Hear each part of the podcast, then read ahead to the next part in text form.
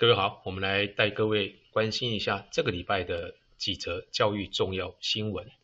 首先，我们先来看一下《联合报》，学测数 A 太难，恐冲击顶大商管。台大跟政大这些前段大学的商学院呢，在今年的申请入学啊，采计了学测数 A，但是呢，今年的数 A 的难度啊又变高，所以这次报道指出啊，顶大商学院的冲击可能会蛮大的。原本他们期望来招收社会组优秀的一些数学的学生，但是可能会面临自然组数学考好的学生跨过去申请，那反倒呃社会组数 A 没考好的学生呢，反而没有办法通过第一阶段的筛选。好，接下来我们再来看东升这一则哈，拿学测拼个人申请，专家评估台大的门槛是五十四积分。这一则我是要跟各位提醒哈。现在目前这个时间点，专家所估算的这些台大要五十四啦，清大、阳明交大五十三，各位看看就好。为什么呢？因为大考中心的整个阅卷都还没完成，这些积分你要看它整体分数公布之后，大考中心的统计数据才是比较准确的。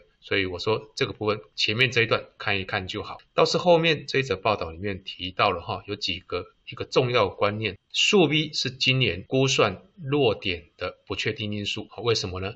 因为它很难断定有多少的自然组学生跨考。那这些人呢，他在个人申请的时候呢，不会去用到数 B，但是却会影响整个数 B 的组合累计人数。刚才我有说过，要看大考中心它的统计数据。大考中心的统计数据呢，最值得参考的是累计人数表。啊，所以这个地方要特别注意。这边哈提到，如果学生呢目标是台大、政大的商管学院，但是数 A 考得不理想啊，他们建议啊，个人申请呢该填还是要填，不用太妥协哈。这也是我要跟各位讲的哈。很多人啊，可能你接下来今年拿到的积分都不会是太漂亮，但是呢，不要害怕去填志愿哈。像去年我就观察，因为数学的难度是高的，所以很多人的积分也是不漂亮，但是他填志愿在申请的时候填得太保守。结果一接出来之后，发现其实还是可以再往上填一点哈，所以其实这个地方填志愿，到时候你们要去注意辅导室这边的一个公告哈，相关的讲座一定要去听哈，因为今年是一个新的数据。再来，我们来看一下这一则，说数学学测难对高分群的鉴别度佳，台大的叶秉成教授啊点出台湾的教育问题，他点出什么问题呢？他提到啊，他说今年大学学测的数 A 被评为史上最难。像这样子一个题目啊，跟去年很像哈、它对于高分群的学生有鉴别度，但是呢，中低后段的考生没有办法区别。叶教授说呢，大前年学测的数学考得比较简单，结果呢，大考中心的主任啊下台。但接下来隔年呢，考得比较难，今年也很难。那这些题目啊，对于高分群是比较有鉴别度的，也就是说，台大这些比较顶尖的校系啊，它就不会哈有。鉴别不出来的问题哈，但是对于中段跟后段学生的鉴别度就比较低，那这个很奇怪哈。那叶叶教授说，占少数的高分族群鉴别度差，大考中心就被骂到臭头；但是占多数的中后段学生鉴别度差，社会却没有人为这群孩子在意。今年本来预估是应该会摆荡回来那个难度哈，但是又持续难。呃，有很多人批评大考中心啊，它应该是选择风向来命题。难的时候呢，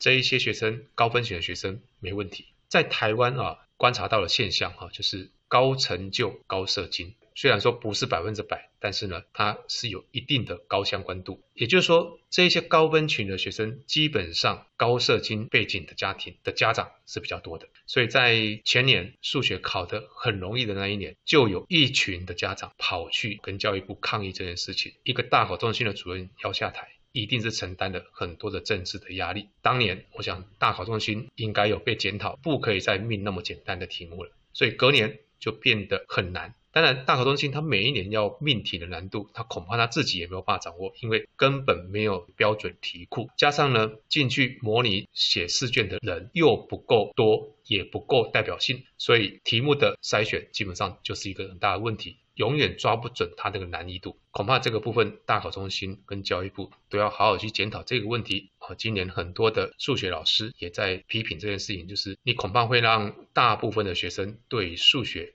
会有一种习得的无助感，不管他再怎么努力，他大概就是考不到一个理想的分数。这一则报道哈，我们看的时候还是非常的痛心的哈。再来看一下这一则，在今年的学测里面呢，考题中呢遇到需要画记的选择题跟以及需要手写的混合题，孩子因为太紧张或写得太顺，作答的时候呢忘记将非选择题。改用黑色原子笔书写，而是用二 B 铅笔作答。他们担心会被扣分或者不计分。考完之后，有家长在反映这件事情。好，各位看到另外这一则是在 D car 里面的文章了哈，他提到不少考生呢没有注意到部分考题应改用二 B 铅笔作答，有部分的啊图表题啦哦，它是需要用二 B 铅笔作答的。好，那这个部分呢，大考中心怎么回复呢？大考中心呢、针对这个学测考生用错笔作答。担心被扣分，他做出了回应了哈。他说，只要读卡机可以判读辨识，对于考生的学测成绩就不会有影响。大考中心也解释了，他说部分的题目呢要求要使用铅笔作答，主要是因为这些题目是表格或图形，如果用原子笔书写呢，你可能还写到一半发现需要更改答案的时候，这个修正液恐怕会覆盖住原始表格。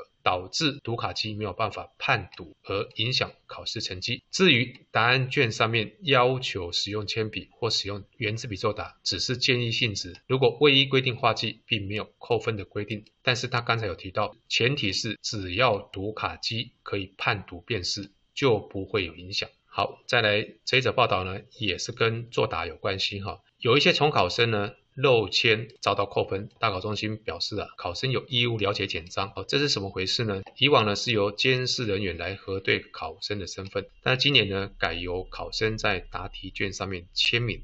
如果是在校生的话，应该都有参加过学测的示范考试。有一些学测的重考生呢，他没有参加过。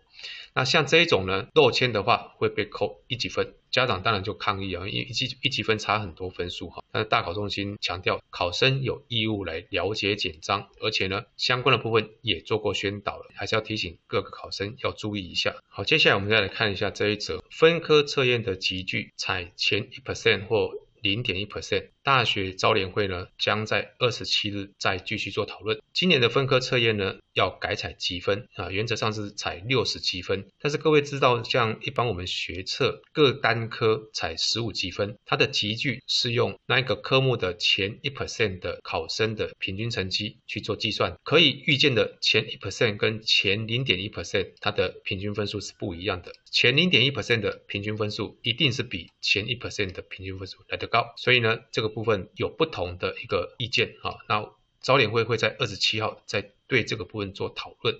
这个问题啊，其实跟刚才提到的数学的难度高低哈，其实是很类似哈。呃，简单说，你如果采用零点一 percent 的话，比较能够照顾到的就是一些极前端啊的一些的比较精英的考生。以上呢是我们呃帮各位整理啊这个礼拜的一些跟。高中教育还有一些考招有相关的新闻，那我们这一集就谈到这边，下次见。